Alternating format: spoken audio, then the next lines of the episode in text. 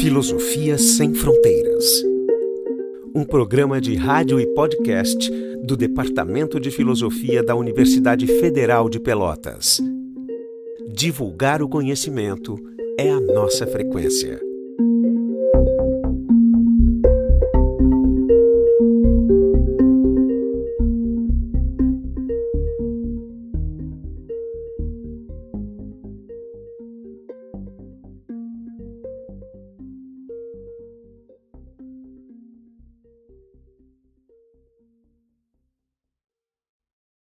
A todos, é, estamos no programa Filosofia Sem Fronteiras, é um programa da Universidade Federal de Pelotas, promovido pelo Departamento de Filosofia. Quem vos fala é o professor Carlos Miralha.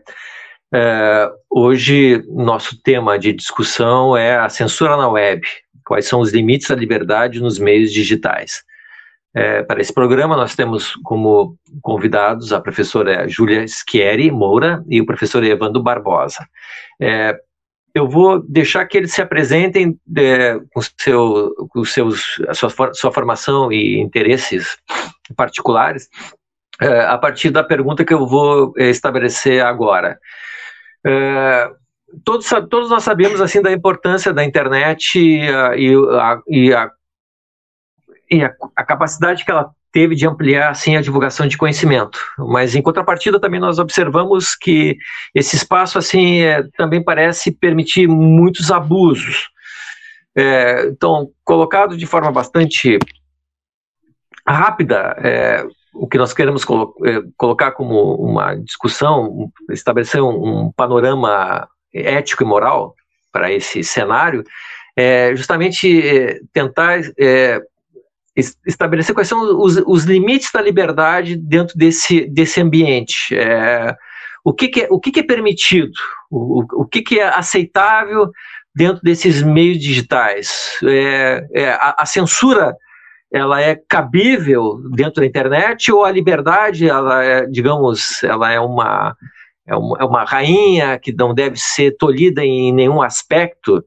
É, é, é a colocação ela se dá porque a gente vê, nós vivenciamos um, um cenário político em que determinados, determinados acontecimentos parece que foram promovidos justamente por, entre aspas, esse excesso de liberdade. Então, no, nossos convidados estão aqui para participar e nos trazer, assim, suas colocações a respeito do que, que eles pensam desses limites. Então eu passo a palavra à professora Júlia e ao professor Evandro a respeito desse tema. Olá, boa ah. noite, William, Evandro, Rafael, Miralha, né? Uh, meu, então, é, eu, meu nome é Júlia, sou professora de filosofia política, de ética. Eu tenho meu interesse, eu acabo, gosto de falar que eu sempre acabo falando de justiça social, de desigualdade, e, enfim, e dos efeitos dessas desigualdades né, na, na nossa capacidade política, na, na eficácia das instituições, da democracia. E a liberdade de expressão é um dos temas que acaba com essa dimensão da justiça social, né? Mas como o convite do Miralha foi bem específico, né? Ele está interessado, assim, é, e é, eu acho que é bem a preocupação dele é uma preocupação bastante é, atual, é que hoje do, da resposta de hoje, né? Uh, por que, que eu estou falando isso, né? Porque a gente sabe que isso não quer dizer que a gente não tem que regulamentar esse espaço e tentar é, fazer isso, né?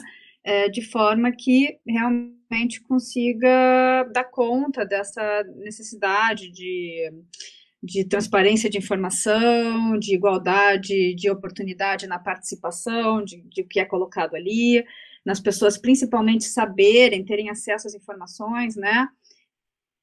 As suas vidas e questões políticas que podem impactar a sua vida, mas eu não vejo assim, é, eu, eu acho que é bastante difícil a gente pensar hoje simplesmente a questão da internet separada, né, do, da sociedade que a gente está vivendo.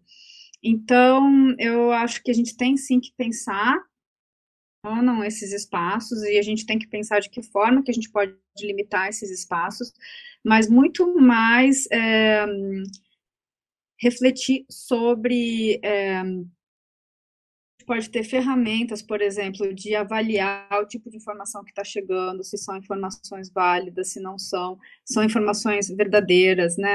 A questão da fake news toda. Hoje, o Miralha até colocou anteriormente, né? Aqui no Brasil, a gente teve um marco do Facebook estar tá se posicionando de forma a dar transparência, né? Por isso que ele acabou ali demonstrando que tanto né, a família Bolsonaro, alguns filhos ali do Bolsonaro, se eu não me engano, mas como o próprio PSL está sendo divulgado, né, as, a, as conexões, assim, as informações que eles colocaram nessa rede, e isso no Facebook, por exemplo, é algo para a gente pensar, porque nos Estados Unidos, o Evandro vai estar tá aí, vai poder também, talvez, esse grande debate, né? Qual que é o papel das redes na regulamentação da informação? E nisso a gente tem as duas principais redes, o Twitter e o Facebook, se colocando em uma posição diferente. Enquanto o Twitter está ali colocando que os fatos têm que ser verificados, né? Os, os fatos que o Trump coloca, ele, o Twitter coloca esse fato tem que ser verificado. O Facebook, ele assumiu, nos Estados Unidos, pelo menos, uma, uma, um posicionamento de se colocar como ideia de free speech, né, acima de tudo. E aí, o que é interessante é que saiu do próprio Facebook, dos funcionários do Facebook, uma frase que está famosa agora, que é a diferença do free speech e do paid speech, que é o que, que é a liberdade de expressão e aquilo que está sendo pago, né? E eu achei bastante o fato do Facebook aqui no Brasil estar se posicionando de forma diferente já coloca como que nos Estados Unidos e no Brasil essas discussões são, é, são colocadas em um contexto normativo bastante diferente, porque se nos Estados Unidos você tem essa ideia da liberdade de expressão tendo um contorno, eu acho que praticamente basilar, assim, incontornável, no Brasil, a gente tem as vedações constitucionais, né, para regulamentar esse, esse discurso do, do ódio e apologia ao crime. Então, tem bastante elementos para a gente conversar sobre esse tema, mas eu acho que uma resposta assim, sim ou não, para será que isso deveria ser censurado hoje? Inicialmente, o meu posicionamento é que não, principalmente porque a gente hoje também saiu, hoje ou ontem, saiu o Letter on Justice and Open Debate, que é uma carta que vários um, intelectuais e um, é, escritores né, também estão lançando, que estão sinalizando para o problema do, dessa nossa sociedade que está muito intolerante, né? uh, com relação à, fala, mesmo quando essa fala é, é contrária né, ao que se pensa. Então, eu não sei se o caminho da, da censura é um bom caminho né, é, para o debate. Né? Uh, eu tenho uma leitura que, claro, que a gente tem que proteger, né, é, tomar um cuidado muito grande, ter esse limite né, do discurso de ódio e da apologia ao crime, mas também, ao mesmo tempo, tem que tentar manter esse, uma transparência né, na, na esfera pública para a gente conseguir dialogar, afinal, conjuntamente. Senão, me parece ser mais um empecilho para o diálogo político, que eu acho que é um dos maiores desafios do nosso tempo. Tá? É, então, são considerações iniciais. É, passo para Evandro. Uh, bom, boa noite a todos, bom dia, boa tarde, seja o horário que vocês estiverem nos ouvindo. Uh, meu nome é Evandro Barbosa, sou colega do Miralha na Universidade Federal de Pelotas. Tive a oportunidade de trabalhar com a Júlia também, não é? Na UFPEL. Agradeço o convite. É, conheço o William, o Rafa e a Natália também. Então, assim, me sinto muito em casa para discutir uh, esse tema. O... Eu começo sobre esse tema da fake news fazendo até uma referência, não é? Como o Miralha falou, eu me encontro fazendo meu pós-doutorado aqui nos Estados Unidos, e muitas das informações que eu e a minha esposa Thais, que também está aqui, tem, nós temos recebidos, vêm basicamente de uh, mídias virtuais, não é? Leia-se Facebook, basicamente, Instagram e algumas outras notícias. Mas uh, o que é fato, não é? é? Me parece que as fake news têm um poder muito grande, exatamente dado o poder, uh, digamos assim, avassalador de contato que a internet nos proporciona. E com isso, eu digo isso, na verdade, porque ela consegue chegar, desculpe a brincadeira, não é até Faxinalzinho, que é no Rio Grande do Sul, que é a cidade onde meus pais moram. Mando um abraço para ele, Dona Ignez, São Paulo. E, ela, e, as fake news conseguem chegar até uma cidade de 2.500 habitantes. Quer dizer, tamanho é o poder que ela tem de, de é, divulgação, digamos assim, de, de espalhamento, não é? Uh, a minha primeira observação, eu acho, em relação à pergunta que, que tu levanta, Miralha, e que eu acho que a Júlia bem enfatiza, que é uma questão problemática, uh, é tentar distinguir, eu acho, como papel de filósofo, talvez, um pouco a ideia de fake news em relação à noção de opinião. Porque eu acho que esse é um elemento uh, basilar, assim, não é? Porque, nesse sentido, quando você olha a ideia de fake news, e até curiosamente a origem do termo vem não de fake news, mas de false news ou notícias falsas. Depois passa para essa noção de fake, não é? Uh, uh, o que, que acontece? Se você parar para observar, uma notícia, uma fake news, ela é, antes de tudo, um problema, digamos assim, de um ponto de vista uh, filosófico epistemológico, porque ela lida em grande medida com uma questão de verdade e falsidade. E, junto com isso, não é? A ideia de fake news ela vem atrelada a uma ideia entre você promover uma informação que é intencional, intencionalmente promover uma informação que é falsa com o intuito de ludibriar as pessoas, não é? Uh, ela vem diretamente associada ao espaço que a internet proporciona para isso e como que ela consegue chegar, como eu brinquei, até Faxinalzinho no Rio Grande do Sul. O que acontece quando você olha desse ponto de vista, a fake news ela é tomada em termos de verdade ou mentira. Pense um exemplo uh, da ideia de terra plana, não é? Você tem, de um ponto de vista epistemológico, vai dizer, olha, isso é falso. E você usa como argumento, depois eu quero explorar um pouco mais isso, uma noção de ciência, um consenso científico vai dizer que não. A Terra é redonda mesmo, como a gente uh, costuma ver. O que acontece uh, com essa ideia de fake news? Essa ideia de fake news, eu acho que esse é um pouco, uh, infelizmente, o papel daqueles que gostam de promover a ideia de fake news, ou usam dela em benefício próprio, fazem uso dela em seu benefício, que é confundir isso com a noção de opinião. Porque quando você emite uma opinião, uh, embora a, a opinião não seja propriamente conhecimento e pode ser eventualmente falsa, não é? Ela não possui como pano de fundo essa intenção de ludibriar ou promover algum tipo de erro em quem vai uh, receber esse tipo de informação. Então, isso, uh, eh, para mim, já, uh, já cria um certo, não é um paradoxo, mas cria uma certa distinção para evitar esse povo que tem uma mania de achar que tudo é fake news, o que tudo é opinião no, no, nesse cenário, não é? E eu acho que a fake news, por conta disso, por ela carregar essa intenção dizer assim, malévola, de pano de fundo, não é? Que é ludibriar e omitir informações do tipo terra plana, vacinas não funcionam. É, junto com isso, ou por trás disso, não é? Ela tem um, um propósito muito claro, que é tentar vender uma ideia que na verdade não é verdadeira, mas que de alguma forma vai promover uma pessoa ou grupo. Então, nesse sentido, quando você fala em fake news inicialmente, eu acho que a fake news está associada a essa ideia de de uma mentira em relação à verdade de um ponto de vista epistemológico. Então pense no exemplo da Terra plana. Agora, a emissão de opinião, ela entra no campo da política como um espaço, como uma possibilidade democrática de eu emitir aquilo uh, de liberdade de consciência para que eu possa emitir uma opinião sobre determinado conteúdo. Então, veja, eu dizer, por exemplo, que sou contrário a cotas, por exemplo, que é um tema extremamente polêmico, o aborto, isso entra no espaço de uma liberdade de opinião que eu posso me manifestar em relação a isso. Não é? E eu não estou promovendo nenhum tipo de notícia falsa, se nós quisermos colocar assim. Entre, é, por outro lado, fake news não. Fake news, ela usa esse argumento de ser uma espécie de opinião e se vale da ideia de liberdade de expressão que eu acho que todas as democracias, todos os espaços devem promover, para dizer que elas têm um lugar de fala ali.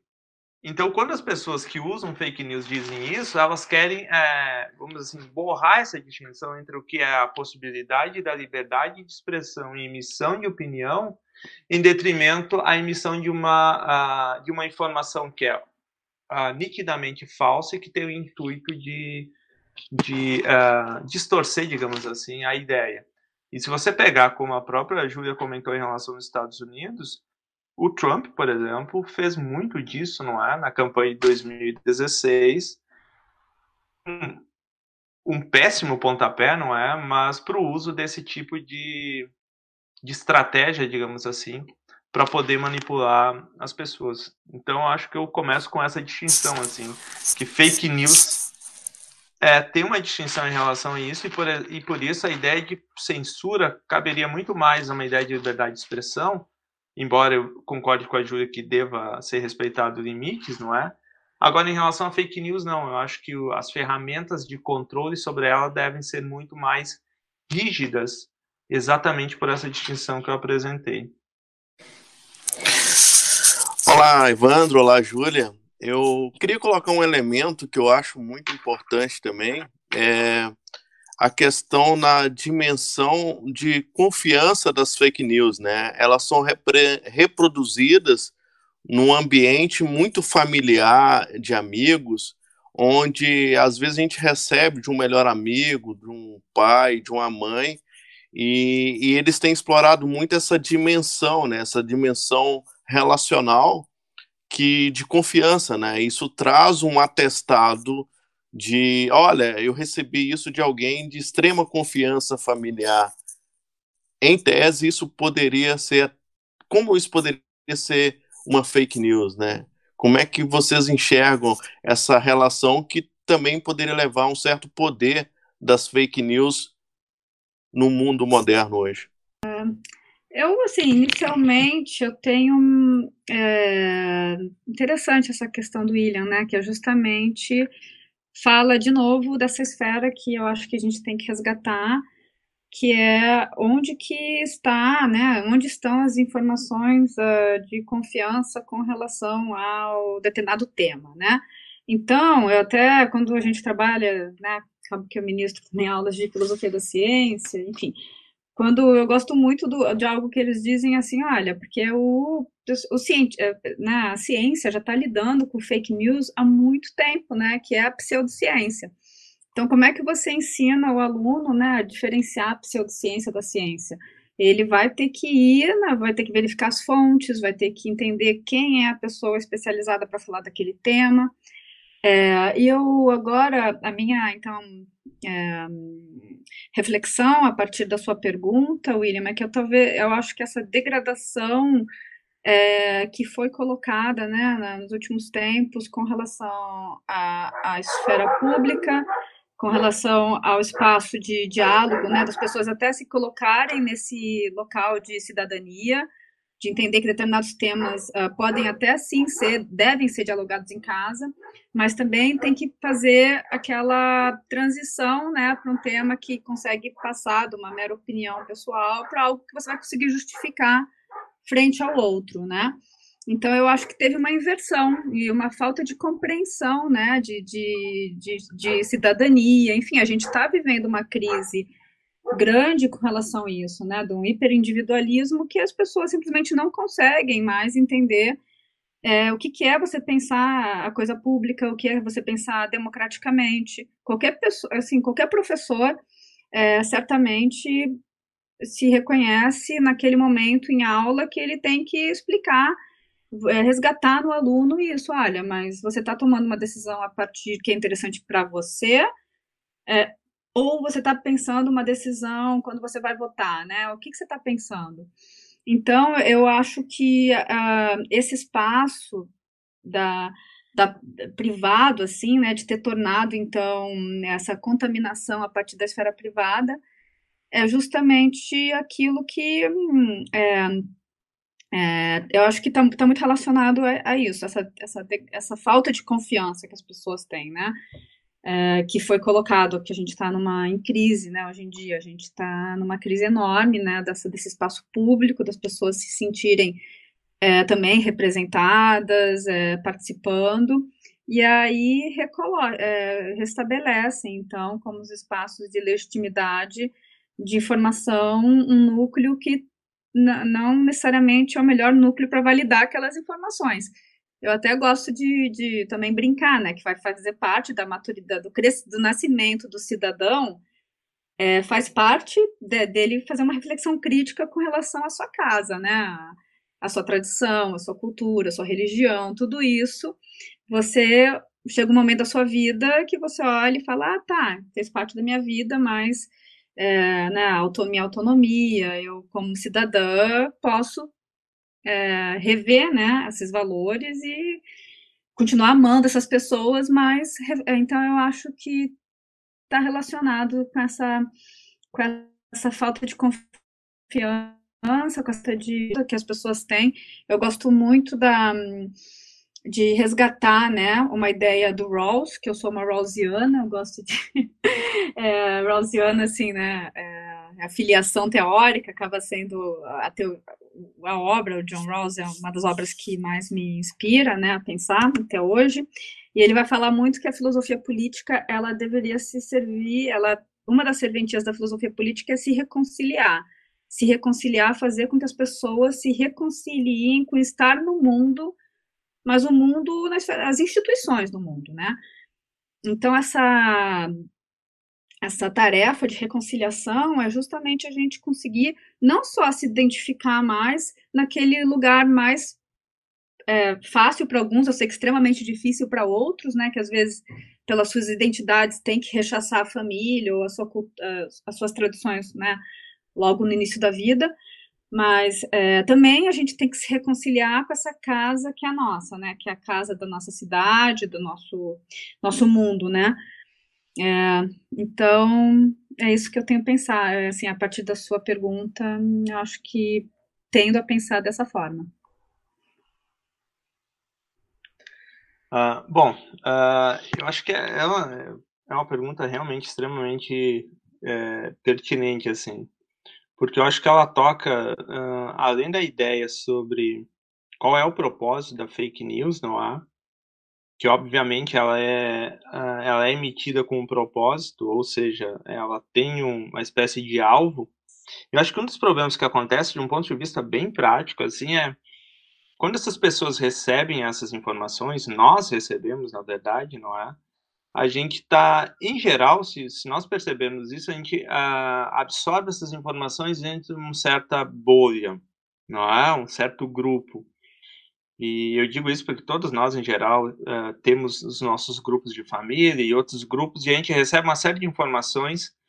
E assim, para botar o, o rótulo de fake news ou não, é, é sempre um tanto quanto problemático, porque a gente é, em grande medida, pautado por Joshua Green já coloca isso por uma ideia de pensamento tribal.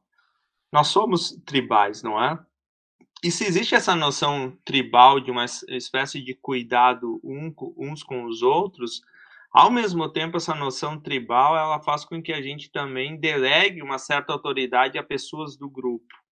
Ou seja, aquilo que vem do próprio grupo tende a ser tomado como algo bom como algo que vai promover algum tipo de benefício para as pessoas que pertencem a esse grupo. Então, quando você recebe esse tipo de informação, não é? Uh, dentro do seu próprio grupo, há uma certa pressuposição de uma autoridade de que a pessoa que está emitindo esse tipo de informação, no caso uma fake news, está divulgando ela, que ele possui de certa forma um propósito de de promover algum tipo de bem, ou seja, te informar, te alertar em relação a determinadas coisas, etc. E você pressupõe uma certa autoridade dessa pessoa. E uma das coisas mais curiosas que acontecem com isso, não é? é que isso, de um ponto de vista psicológico, é que quando nós somos confrontados com verdades que é, saem do nosso círculo desse pensamento tribal, Uh, quando nós somos confrontados com isso, há uma grande tendência da gente eliminar o, o, a ideia nova, mesmo que verdadeira, em detrimento da manutenção daquilo que o grupo acredita.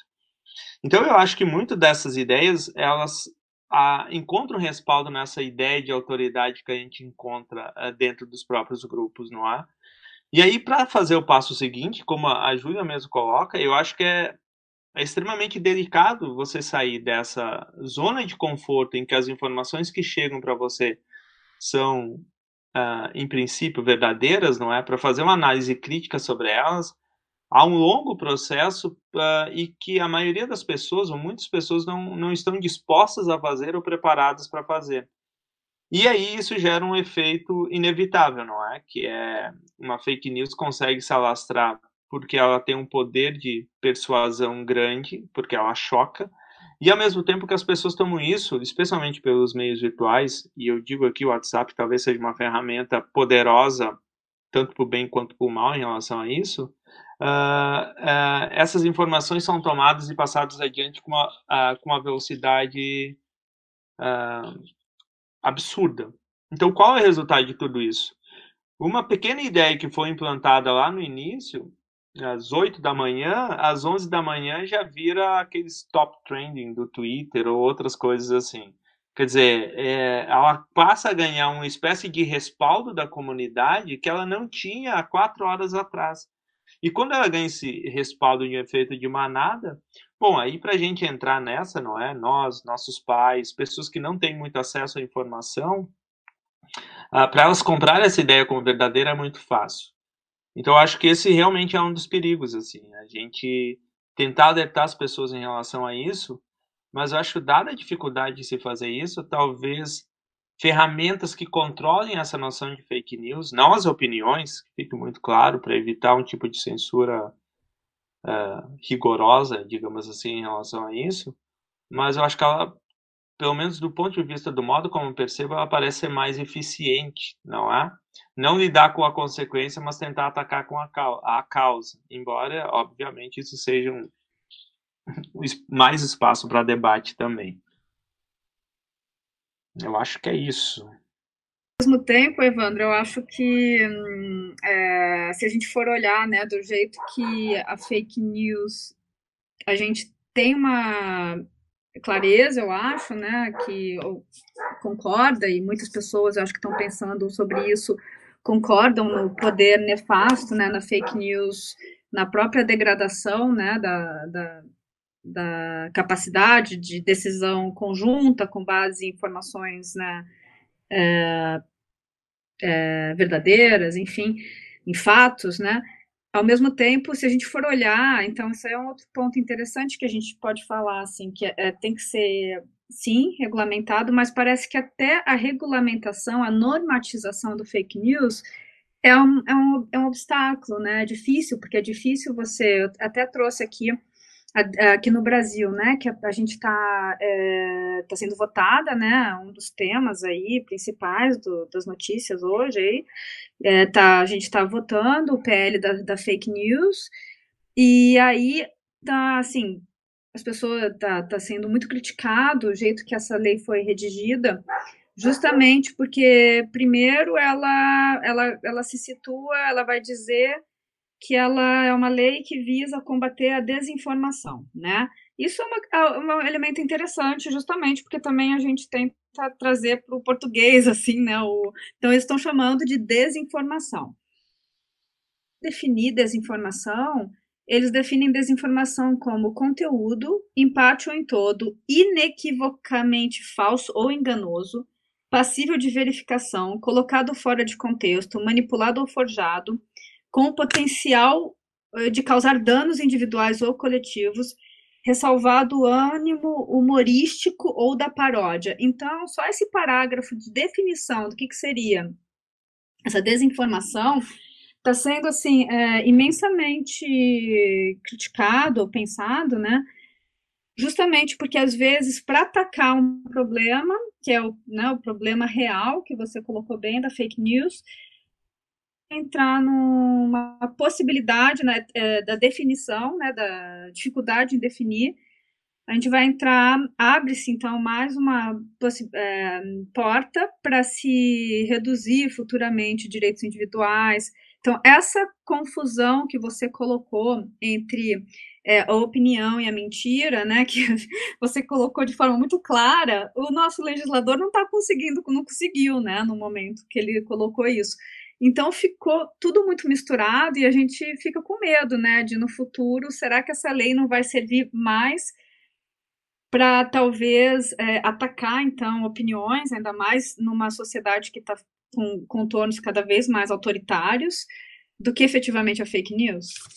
Eu tendo a concordar imensamente, assim, com, e compartilho dessa sua angústia em relação a isso. É, eu acho que realmente é um, é um, problema, assim, porque eu fiquei pensando agora nesse tema da censura que, vo, que você traz, e, é, e, é, e, é, e é extremamente curioso, não é?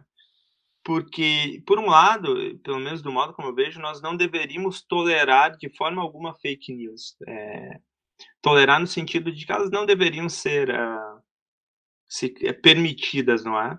Mas, ao mesmo tempo, essa ideia de intolerância em relação às fake news, ela, ela é muito fácil de você confundir isso com uma espécie de autoritarismo, que eu concordo inteiramente contigo, que a gente parece marchar, não é, para essa visão mais autoritária e intolerante de determinadas é, questões, é, e migrar isso para o terreno do, da, da opinião, da liberdade de expressão. E isso uh, me parece muito claro quando a gente vê, por exemplo, pessoas que entram, porque esses debates sobre terra plana, eles são uns debates assim, eu diria tragicômicos, não é? Porque uh, você não deveria ter pessoas acreditando nisso, mas uh, o efeito, por exemplo, que tem outros tipos de fake news do tipo sobre as vacinas, por exemplo, elas são muito mais fortes.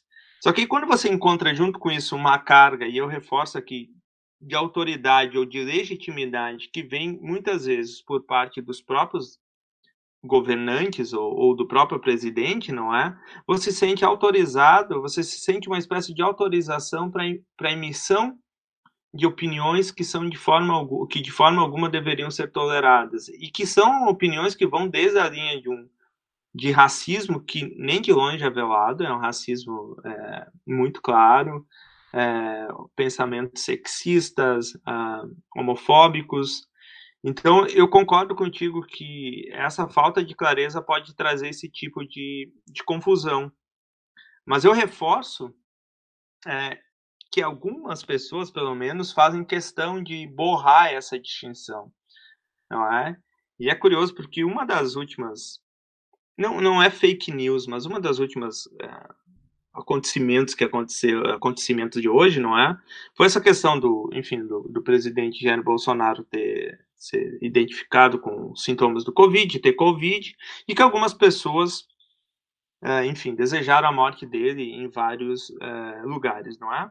O que acontece é que é, alguém assinou um artigo, se não estou enganado, na Folha, dizendo que de um ponto de vista totalmente utilitarista e consequencialista, é, desejava a morte do, do presidente porque uh, isso seria melhor para o povo, não é? Era um pensamento totalmente consequencialista, um utilitarismo bem rasteiro, mas a ideia é, se morrer uma pessoa, mas dado o dano que ele está causando socialmente, seria melhor do que é, deixar ele é, como presidente e acabar matando mais gente. Esse era o cálculo mais ou menos que que esse é, autor desse artigo uh, tomava, não é? O que acontece é que o ministro da Justiça, não é, uh, o André Mendonça, se não estou enganado, ele usou a Lei de Segurança Nacional para tentar criticar esse artigo e não só, não é? Ele tentou enquadrar esse artigo dentro dessa lei.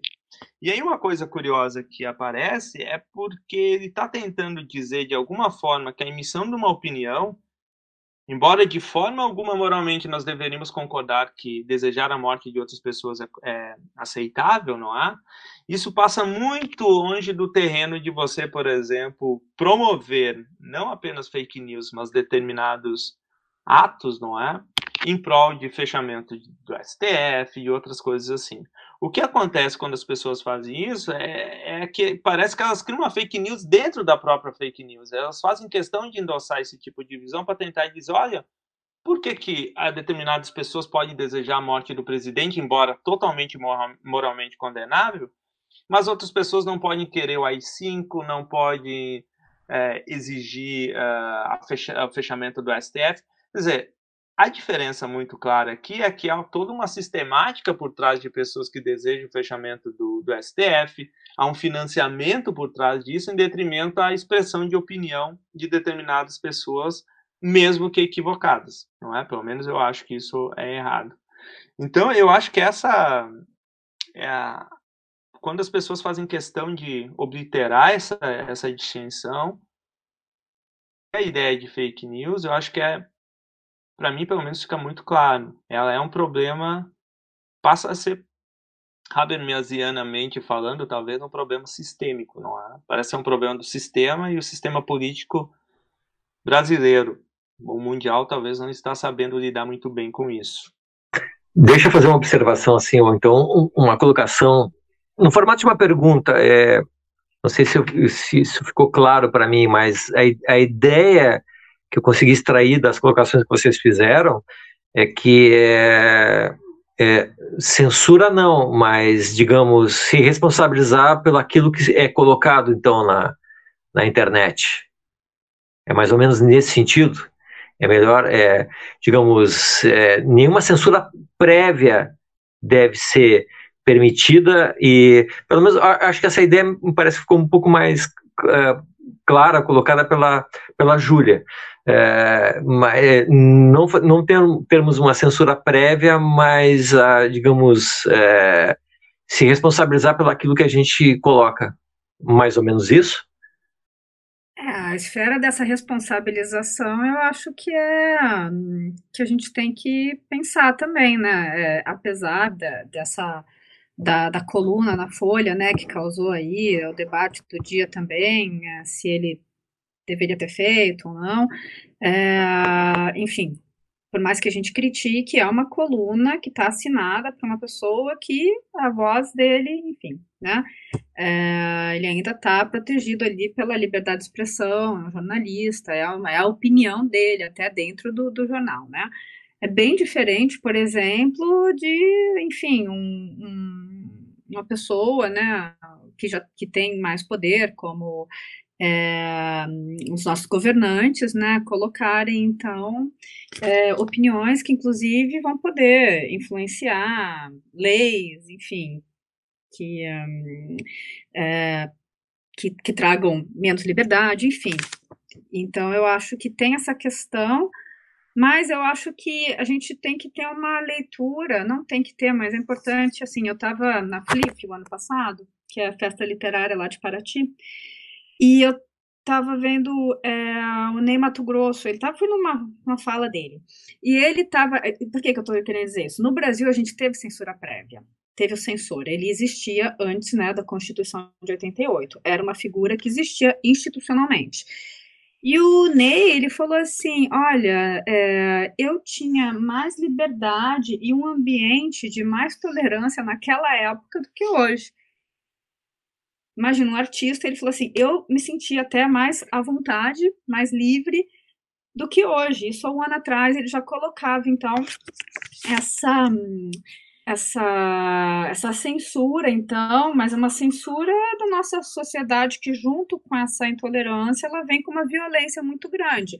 Então, voltando, né, totalmente diferente, a gente vê o governo do nosso atual presidente além dele ser um governo que vai é, efetivamente uma fala é, de, de, discursos de vai articular discursos de, de ódio.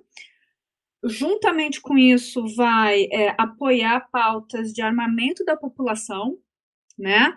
E vem também com falas que vão reforçar a ideia, então, de que cabe ao cidadão de bem é, defender então a pátria, ou seja, o bolsonarismo, não sei é, exatamente o que, que, ele imagina que cidadão de bem vai poder defender.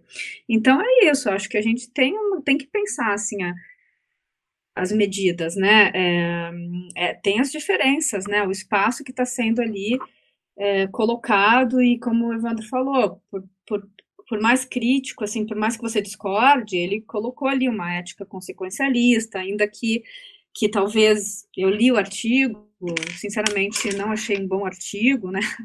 Acho que não deve ter agradado aos consequencialistas sérios, né?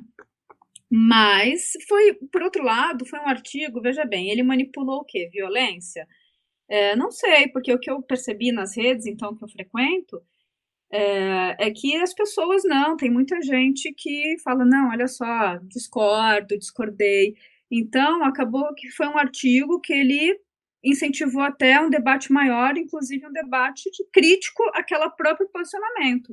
Então, você vê uma, uma grande parcela de pessoas que são é, críticas ao Bolsonaro, eu vou até colocar, então, o Haddad, né? Aí eu não sei se é, é fake ou não, porque foi familiarmente que me, foi me passado isso, mas é, se foi essa a postura do Haddad, achei que ele colocou, com relação à doença, né, ao Covid do Bolsonaro, ele colocou aqui, espero que ele, assim como todas as pessoas que estão sofrendo disso, que tenham valor. Então, é, enfim, é por aí que eu tenho pensado essa questão. É, bom, eu eu acho assim que é, um, um, ponto para mim, eu acho que que eu gostaria de reforçar, não é? Vai um pouco nessa ideia que eu tinha falado antes do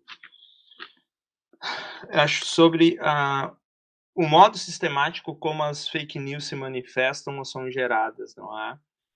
É, esse exemplo, e eu concordo com a Júlia, eu acho que não era não, não um bom artigo, mas é, a emissão de uma opinião e a criação de uma fake news, ela. Eu, eu insisto nessa distinção, e eu trouxe aqui um exemplo, não é? Que era o exemplo das indústrias de cigarro dos anos 50, não é? Quando começaram as primeiras uh, informações, ou na verdade, informações não, minto, não é? Pesquisas ou seja, todo um respaldo científico uh, associando de que associando o fato de que cigarro causava câncer. Então você tinha o quê? É, uma série de evidências, constatações que chegavam à verdade. Cigarro pode ou aumenta a probabilidade de câncer. Uh, uma coisa que foi muito feita em relação a isso, quer dizer, existia um certo consenso na comunidade científica em relação a isso. O que acontece, o que é levantado como uma, uma espécie de é, contra-argumento em relação a isso, eles passaram não a questionar as evidências, eh, perdão, eles não questionavam esse fato, mas eles começaram a questionar, por exemplo, as evidências. Eles assim, olha, faltam muitas evidências sobre isso. Então, qual é uma sensação que eh, uma das estratégias que eles utilizavam?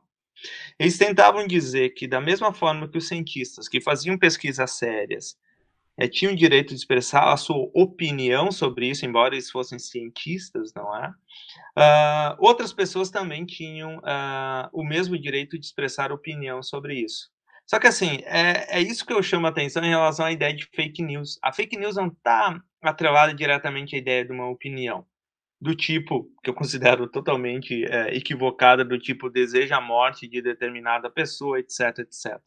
A expressão dessa opinião não está atrelada muito, uh, não está atrelada a uma dimensão da fake news como eram, por exemplo, só para ter uma ideia, essas uh, a indústria do tabaco uh, investiu de forma maciça em divulgação, em empresas com empresas de publicidade para tentar associar o cigarro a outras questões, como estilo, é uma noção de liberdade, etc.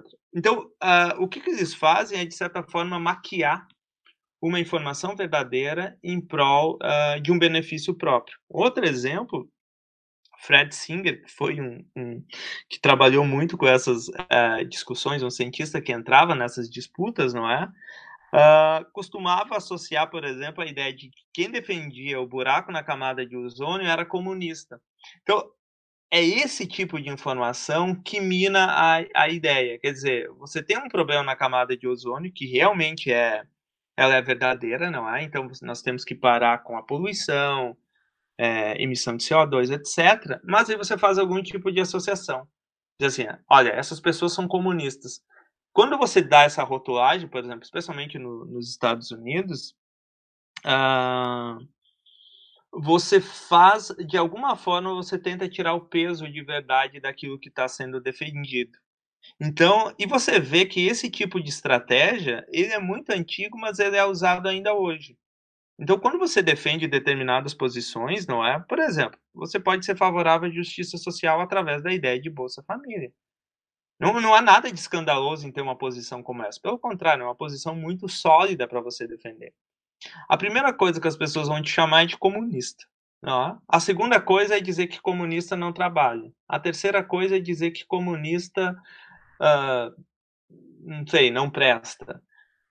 Então, veja, uh, a fake news ela cria esse tipo de embrulho, não é? é? Você pega uma informação que é verdadeira, mas você embrulha ela, enfeita ela com tantas coisas que você consegue deturpar. Então, seja deturpando o, a pessoa que faz a pesquisa, seja deturpando a própria informação, ou seja dizendo que não há informações suficientes para isso.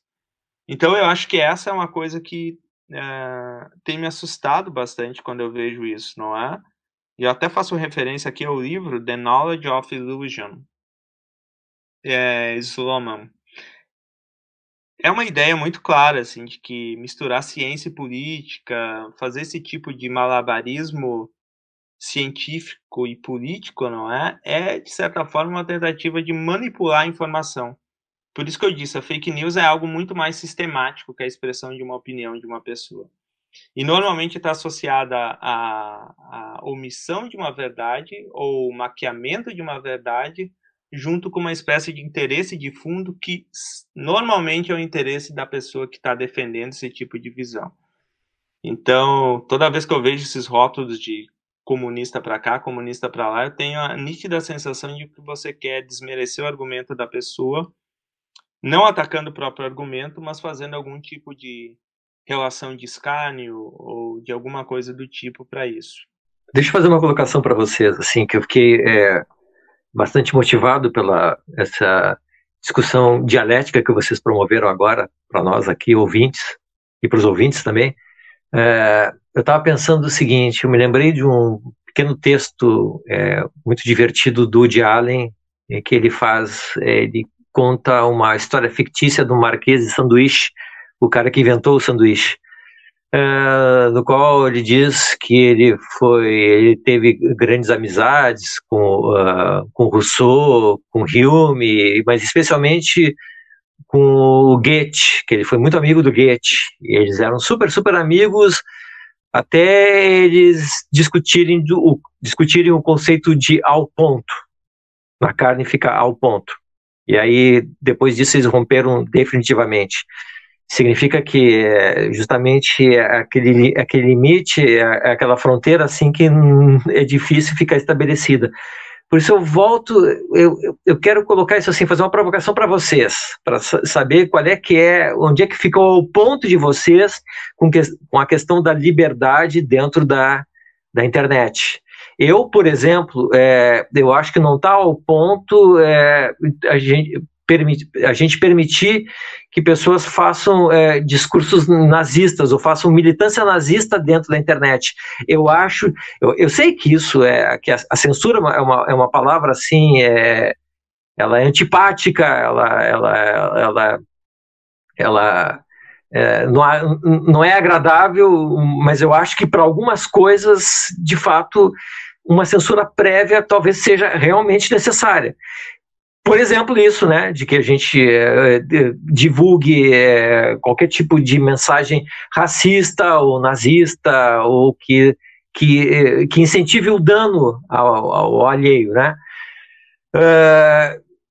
Vocês acham que tem esse limite ou não tem? O, o, o que nada deve ser prévio? Mirada, eu vou, vou colocar uma outra questão que eu pensei aqui também para a Júlia e para o Evandro, que é, é a, a questão, talvez assim, às vezes a gente deveria ter, no sentido que a Júlia já comentou muito, talvez alguns princípios, no que o Evandro também colocou, uh, mais na questão epistemológica, Uh, a internet é, é, é que as, fake, as, notícias falsas, fake news, elas existem desde a antiguidade, né? Então, desde lá do Império Romano, muito antes, já antes da Revolução Francesa. Então, na história, a gente vai ver vários movimentos com, com notícias falsas é, para derrubar um, um, um, desestruturar um poder, seja em benefício de alguma coisa. Só que atualmente isso tem ganhado muito poder, né? Nós temos vários políticos no mundo inteiro sendo eleitos, representando instituições, estruturas sociais, com plataformas praticamente de fake news, né? E, e, eu acho que a questão da censura prévia é um risco. Talvez a gente tenha que buscar outros mecanismos de, de, é, de, de, autoria, né? Uma fake news hoje não tem como artigo científico na comunidade científica, onde tem a pseudociência, ao autor do artigo que está escrevendo, outro autor pode demonstrar, provar, olha, o seu pensamento é equivocado, tem, pode ser feito dessa maneira. Então, eu queria colocar nessa dimensão também, assim, para os nossos convidados. Eu tenho, tô, né, a gente está num momento que eu acho que a gente está tentando entender, ou eu, pelo menos, estou tentando entender esse cenário, né, essa guinada de cenário que nós tivemos, né, e eu vou, então, com relação, né, o, o, o Miralha, ele fica meio, uh, né, até em conversas anteriores, cadê o limite, cadê o limite? E eu, de fato, apesar de ser uma pessoa que eu sinto literalmente, é, né, sobe o sangue quando eu, quando eu leio qualquer é, enfim, discurso racista, machista, na, neonazista. Ontem mesmo é, eu vi na, no, jornal que parece que na Alemanha eles descobriram células neonazistas dentro do, do exército, parece, do próprio exército alemão. Então, enfim, esse fenômeno trágico, ele está aí. E a questão é mais assim, de, eu acho que a gente tem que compreender, então não sei se a censura vai conseguir ajudar a entender isso, porque tem que entender para depois tentar pensar em ferramentas, né, ou juntamente. Então eu vou só trazer, tem uma, uma teórica, uma antropóloga que eu vi uma entrevista com ela, chamada Isabela Calil. Ela é especializada, ela se especializou em tentar entender os movimentos de, de direita, né, essa, esse renascimento, ou retorno, enfim, ou, ou, ou voz, né, que eu acho que nunca foram, mas enfim, essa multiplicação e essas camadas assim de diversos segmentos de extrema direita que, que surgiram. E aí sabe o que ela coloca? Que desde que o Twitter, ela sempre mapeou, então ela conseguiu mapear algumas das dos tipo, tipo ideais, né? Tem, então tem ali o, a, o cidadão de bem, tem a, a, o religioso, claro que são, né? É, nomenclaturas que não vão dar conta, as pessoas podem transitar em várias dessas. Mas eu queria falar só duas coisas com relação à pesquisa dela. Uma, que desde que o Twitter, então, começou a, a também a baixar essas medidas, essas, essas pessoas começaram efetivamente a tirar é, essas postagens. E ela, então, ainda bem que ela fala assim, não, eu, como eu estou mapeando há muitos anos já, então eu, tô, eu, tenho, eu consigo entender quem que saiu de campo, mas assim, é, acaba que tem esse lado, que são ferramentas para a gente tentar entender o que está ocorrendo. Por quê? Se o Twitter censura, essas pessoas vão continuar é, se encontrando numa deep web ou em outros campos e, e volta, né? E às vezes com uma força até maior. E aí, só assim, um elemento que eu achei muito interessante da pesquisa dela é que a classificação dela do patriota. Aí, quem é o patriota? Aí que é uma grande questão, porque quem ela classifica como patriota é aquela pessoa que hoje, então, é, vai colocar que tem que continuar fazendo manifestação, né, é, contra o STF, contra né, o, as instituições, falando mesmo nesse momento da pandemia, do Covid. Bom, o que, que ela, ela demonstra na pesquisa dela que eu achei muito interessante? Que a maior parte da, dos, das ferramentas que dão início a essas manifestações, na verdade, são muitos robôs. Ela até tem um nome, a Cyborg, que é, às vezes não precisa ser um robô, é uma, é, é uma mistura, assim, digamos, é uma pessoa, tem uma pessoa, mas fica ali é, jogando um monte de mensagem, às vezes um dia na semana consegue efetivamente ser aquela pessoa que vai é, fazer as pessoas... Ela utiliza algoritmos e macro, né, né, Júlia? É, então, é, o William vai me ajudar mais com essa parte aí da, da nomenclatura, mas o que, que, é, o que, que é moralmente é, condenável disso? Esses robôs que, que daí vão colocar, se você é homem mesmo, você vai defender o seu Brasil com a sua arma, mesmo sem risco, né, de pegar essa, essa, essa Covid.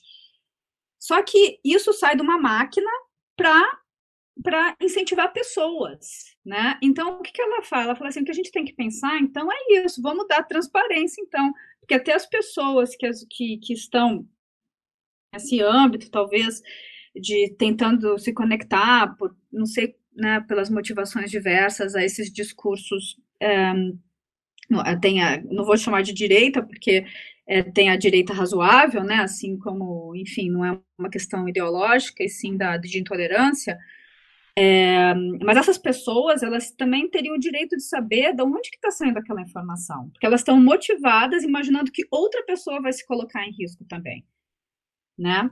Então, aí o que ela vai defender é isso, assim, olha, as pessoas têm que ter, a gente tem que ter ideia do que está acontecendo para as pessoas defenderem o seu direito de saber com quem que elas estão conversando e quem é que está incentivando elas, afinal, às vezes, a uma missão suicida, né?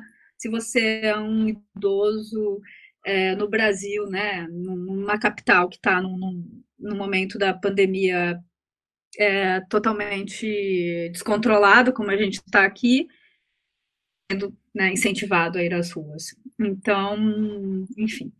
É, então, tu está sugerindo, Júlia, que, uh, que, por exemplo, as redes sociais deveriam ter mais ou menos o mesmo espírito que a Wikipédia, que diz assim, ó, quando aqui faltam as fontes, é, aqui não, não, não, não tem, não está especificado o autor, etc. e tal. Mais ou menos assim que as coisas deveriam funcionar?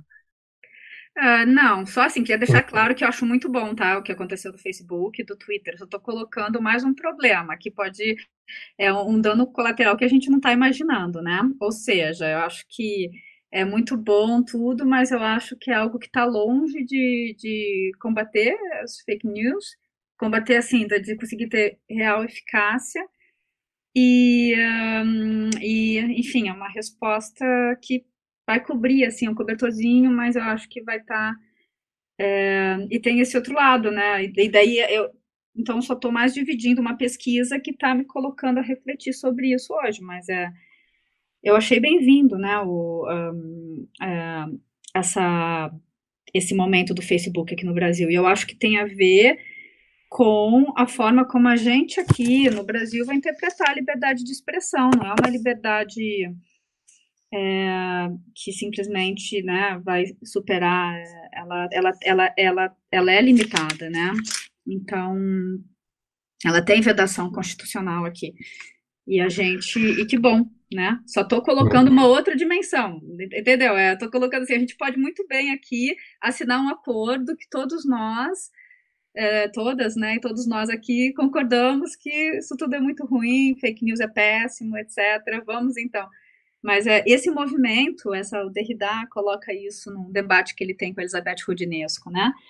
É, a gente vai fechar, fechar uma das estradas, mas isso vai, vai para outros campos, né? E esse que é o problema. Professora Júlia, uh, Evandro, só, deixa eu fazer uma, só mais uma observação, é, que é, é que eu estava pensando o seguinte, é, essa, digamos, essa reação do Facebook também se deu porque muito, é, é, perdeu a propaganda de muitas grandes empresas que estavam, né, de, é, de, repente se deram conta assim que estavam estavam promovendo, às vezes sem querer, assim, esse, o, o tal do discurso do ódio. Eu, é, ou seja, mexeu no bolso. Eu, em, em, que medida tu acha que a, o capital está tá envolvido nessa, nessa querela toda aí? Muito da. Eu sou um ouvinte do Foro de Teresina, adoro. E a Malu Gaspar, ela tem, uma das jornalistas, ela fala assim: when money talks, bullshit walks, né? Então, o money tá talking ali, né? Então, acho que isso aí seria uma, um outro uma outra dimensão, né, para gente refletir. É, justamente porque essa questão do, do, capital, né, eu acho que é isso que foi colocado, que foi interessante, que foi, veio justamente do, dos funcionários do Facebook, né, a liberdade de expressão, ela desde ela, ela por si só, você não pode considerar, assim, desconsiderar essa ideia, né, da, tô até procurando aqui o que eu busquei para vocês, a ideia da, tem uma, uma diferença muito grande, né, de você falar liberdade de expressão, enfim, do indivíduo, que às vezes antigamente é, não tinha nem acesso, né, a, a um jornal do, dos donos da, dos meios de comunicação. E hoje a gente pode falar que tem uma diferença muito grande da liberdade de expressão cidadãs e das pessoas que estão detendo essa grande avenida aí, né, da, da, da, da, comunicação, né, que são as redes sociais. E aí eu acho que um outro, teria que dar um outro programa, mas é um outro pauta, que é justamente aquela, essa ideia do capitalismo de vigilância, né, que o que eles têm de mais caro hoje é justamente ah, esse acesso aos nossos dados pessoais. É claro que isso vai estar bastante relacionado né, a, a, ao que a gente está falando, porque o fake news, de certa forma, ele só cresceu como cresceu porque esse acesso a dados pessoais nossos muito íntimos, que eles chamam até, como é que é? Eles chamam de hum, informações sensíveis, né? Por que são sensíveis? São informações que falam, por exemplo, se eu sou de esquerda ou de direita, se eu sou católico ou espírita. Esse mapeamento nosso nos coloca como como alvo, né, preferencial de da informação chegar diretamente naquelas pessoas que estão prontas para escutar, né, aquela informação. Então eu acho que está totalmente relacionado. Né? Capitalismo de vigilância, ou seja, é um, é um título perfeito para um próximo programa mesmo. É, depois eu pego o nome da, da autora, tem uma autora da, da Harvard que está falando sobre isso uma professora de lá, que tem o livro, esse é o livro, Capitalismo de Vigilância, que ela lançou, acho que o ano passado. Evandro, eu te cortei. Não, sem é. problemas, meu é. caro. Não me cortou em nada. Estou aqui ouvindo atentamente. Deixa eu, é, antes de eu partir para a pergunta do Ian sobre liberdade de expressão, eu só faço essa, essa, esse último exemplo do capitalismo de vigilância que a Júlia cita me faz lembrar um, um texto antigo que eu li sobre do, do Higgs, era sobre o poder do hábito, e ele usava um exemplo que eu achava muito, acho que indicava muito isso, é, sobre como o acesso à nossa informação permite com que essa dinâmica da publicidade e da ideologia manipule muitas coisas, não é? E um dos exemplos que ele citava era o seguinte: em muitos mercados americanos aqui, você vai lá, você faz a sua, assim, a sua conta, né? Você ganha um, um, uma espécie de cartão de desconto, toda você compra, você passa lá, ganha desconto e tal, e, e eles começaram a investir alguns mercados em propaganda direcionada, não é? E numa dessas uh, propagandas passaram a mandar muitos uh, uh, propaganda direcionada para uma casa e eles passaram a mandar muito produto, por exemplo, de fralda, carrinho de bebê, etc. E um pai chegou lá alucinado, reclamando do supermercado que é, eles que, que era um absurdo eles passarem aquele tipo de, de fazer aquele tipo de publicidade para ele, porque ele já era um cara de 50 e poucos anos, a esposa dele não podia mais ter filhos, e que ele tinha uma filha de 15 anos. Uh, só que, incrivelmente, a filha dele estava grávida, não é? Uh, o que eu quero dizer com isso? Que o acesso à informação que eles têm pode ser tão grande que nessa situação o próprio algoritmo antecipou uma probabilidade que os próprios pais não sabiam, não é? E isso é poder de informação. Então isso, isso é um exemplo que eu trago assim, porque eu acho que isso mostra um pouco o quanto as informações podem ser, uh, o modo como elas podem ser, uh, tomar uma proporção muito grande, não é? Bom, é, com da relação a sua... da... Perdão, William, segue. Não, não, não, é só, só um, adendo. Além da coleta da informação, assim, real, né, há uma indução, né, da, da, da é, a gente nem sabe se ele está coletando só a informação ou está nos induzindo, né, há uma relação também, é, a gente já está predisposto a e recebemos algo similar, entende? Assim, o que eu quero dizer que a, a, a, a, próprio mecanismo da, dos dados, olha, eu não tinha interesse de comprar um carro, mas veio tanta propaganda de algo que me interessa que eu posso me interessar agora por um carro. entende? É nesse sentido. Exatamente. E eu, eu acho que isso é, é um dos perigos, assim. Mas, uh, direcionando para a tua pergunta, sobre a ideia do limite de liberdade de expressão, que o Miralha também fala, eu, assim, nessa parte sou muito mais favorável a mais liberdade e menos controle, mesmo que ao preço de ter que suportar, digamos assim, fake news rondando as nossas páginas sociais, não é? Uh, porque censura prévia, eu acho que, uh, como a Júlia bem colocou, isso, isso não pelo menos para mim, eu acho que isso seria um absurdo completo. O que eu acho que então, qual seria o limite dessa discussão? E, respondendo para ti, Miralha, eu acho que essa é uma pergunta assim, não há uma resposta muito clara, mas eu tentarei dar. O limite da liberdade de expressão para mim é o seguinte: né, em relação às fake news, eu acho que você deve tentar combater perfis falsos, obviamente. Isso é uma, é uma ferramenta, me parece muito eficiente, não é? Uh, e a segunda, uh, o segundo ponto para mim, eu acho que são essas identificações de notícias fake que costumam ocorrer de uma forma relativamente mais rápida agora no Facebook e em outros lugares, não é?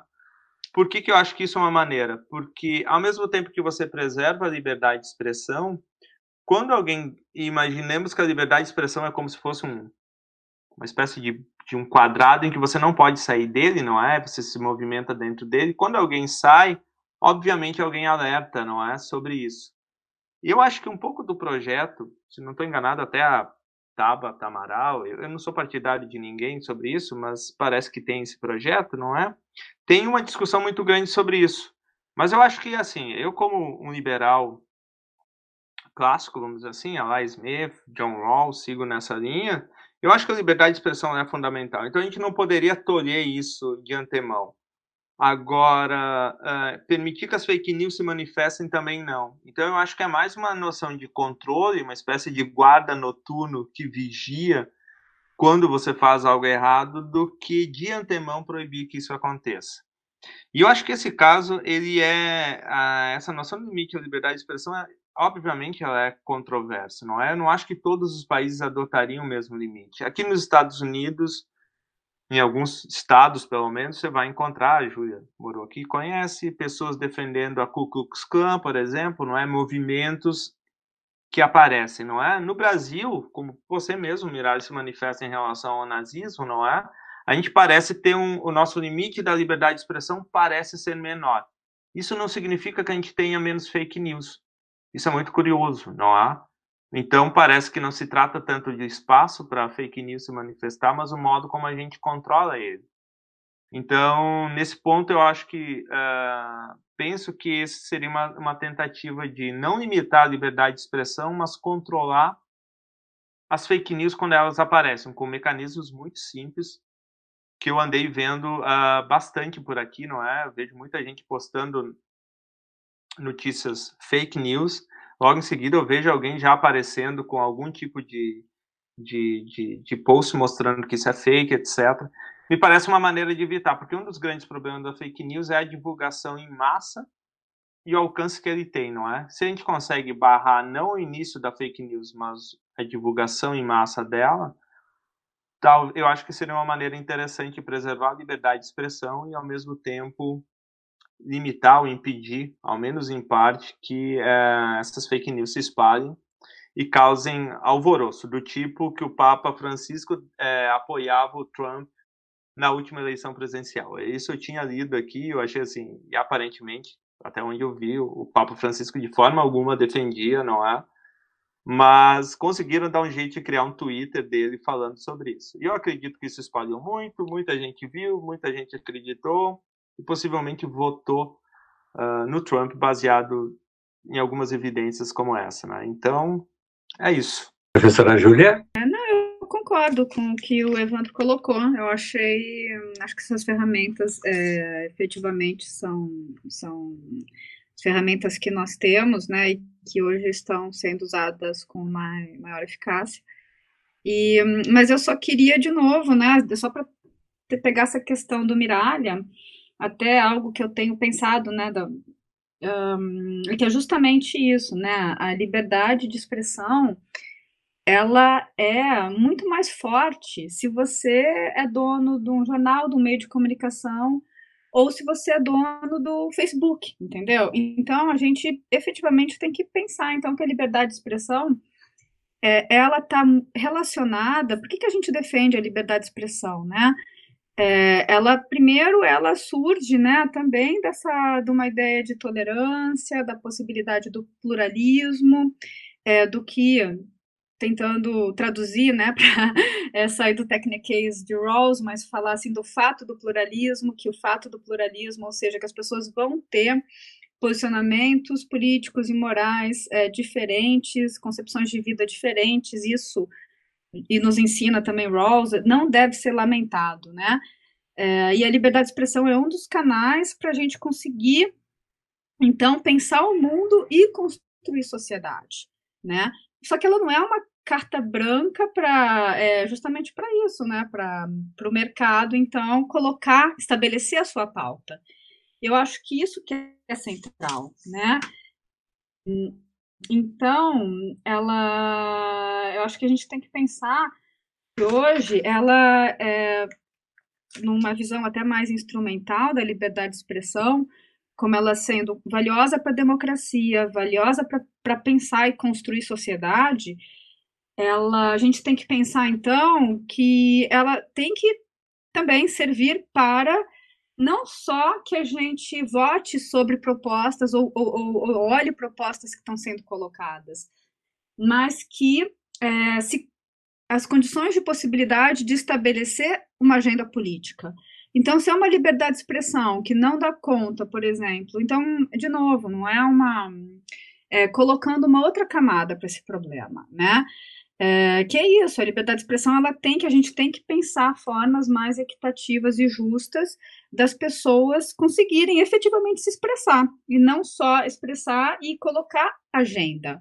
Então, o que, que a gente vê? A, a gente está correndo atrás de uma agenda que nem se sabe, não consegue mais se alocar nem de onde vem essa agenda. A gente fala dessa estrutura totalmente abstrata que se chama mercado, né?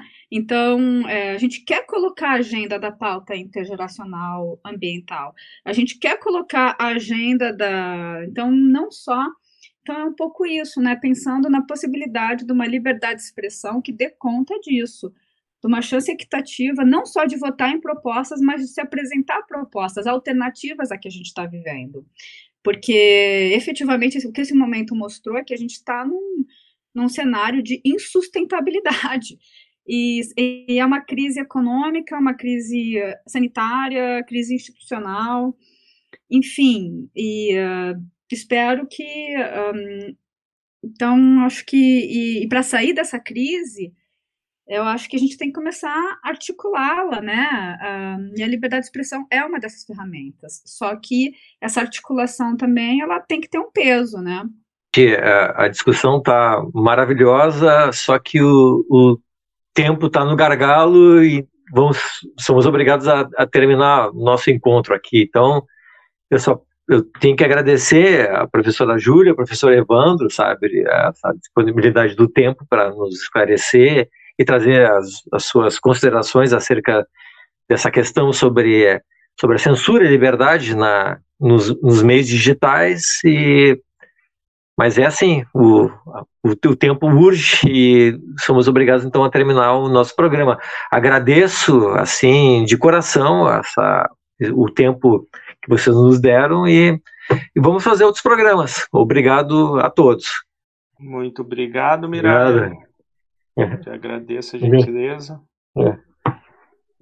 E bom, enfim, nos falamos, não é? Ah, é, eu gostaria só, perdão, permita-me apenas mandar um abraço para para minha família, já que a gente está um ano longe aqui e a gente discutiu um pouco fake news, é, e todo não, vou te, eu, vou te, eu vou te censurar sobre isso, não pode não. Por favor, não me censure. Então, gostaria de mandar um abraço para as minhas irmãs que moram, como assim como a Júlia, lá em Floripa, a Catherine, a Clarice e a Rosa, e aos meus pais Paulo e Inês, porque não é estamos longe, mas uh, felizmente a internet permite a gente fazer esse tipo de coisa, ficar em contato diariamente, mesmo que ao preço de ter algumas fake news uh, rondando, não é, as nossas páginas. Então, muito obrigado pela oportunidade, foi um prazer discutir com vocês. Oi, eu gostaria também de agradecer pelo convite, Mirari, agradecer por me colocar também numa mesa, né, numa, com o Evandro, que é sempre uma alegria, né, nossa, ouvi-lo e, é, enfim, uma pessoa que, né, muito generosa sempre nas suas ideias e na sua forma de, de trabalho.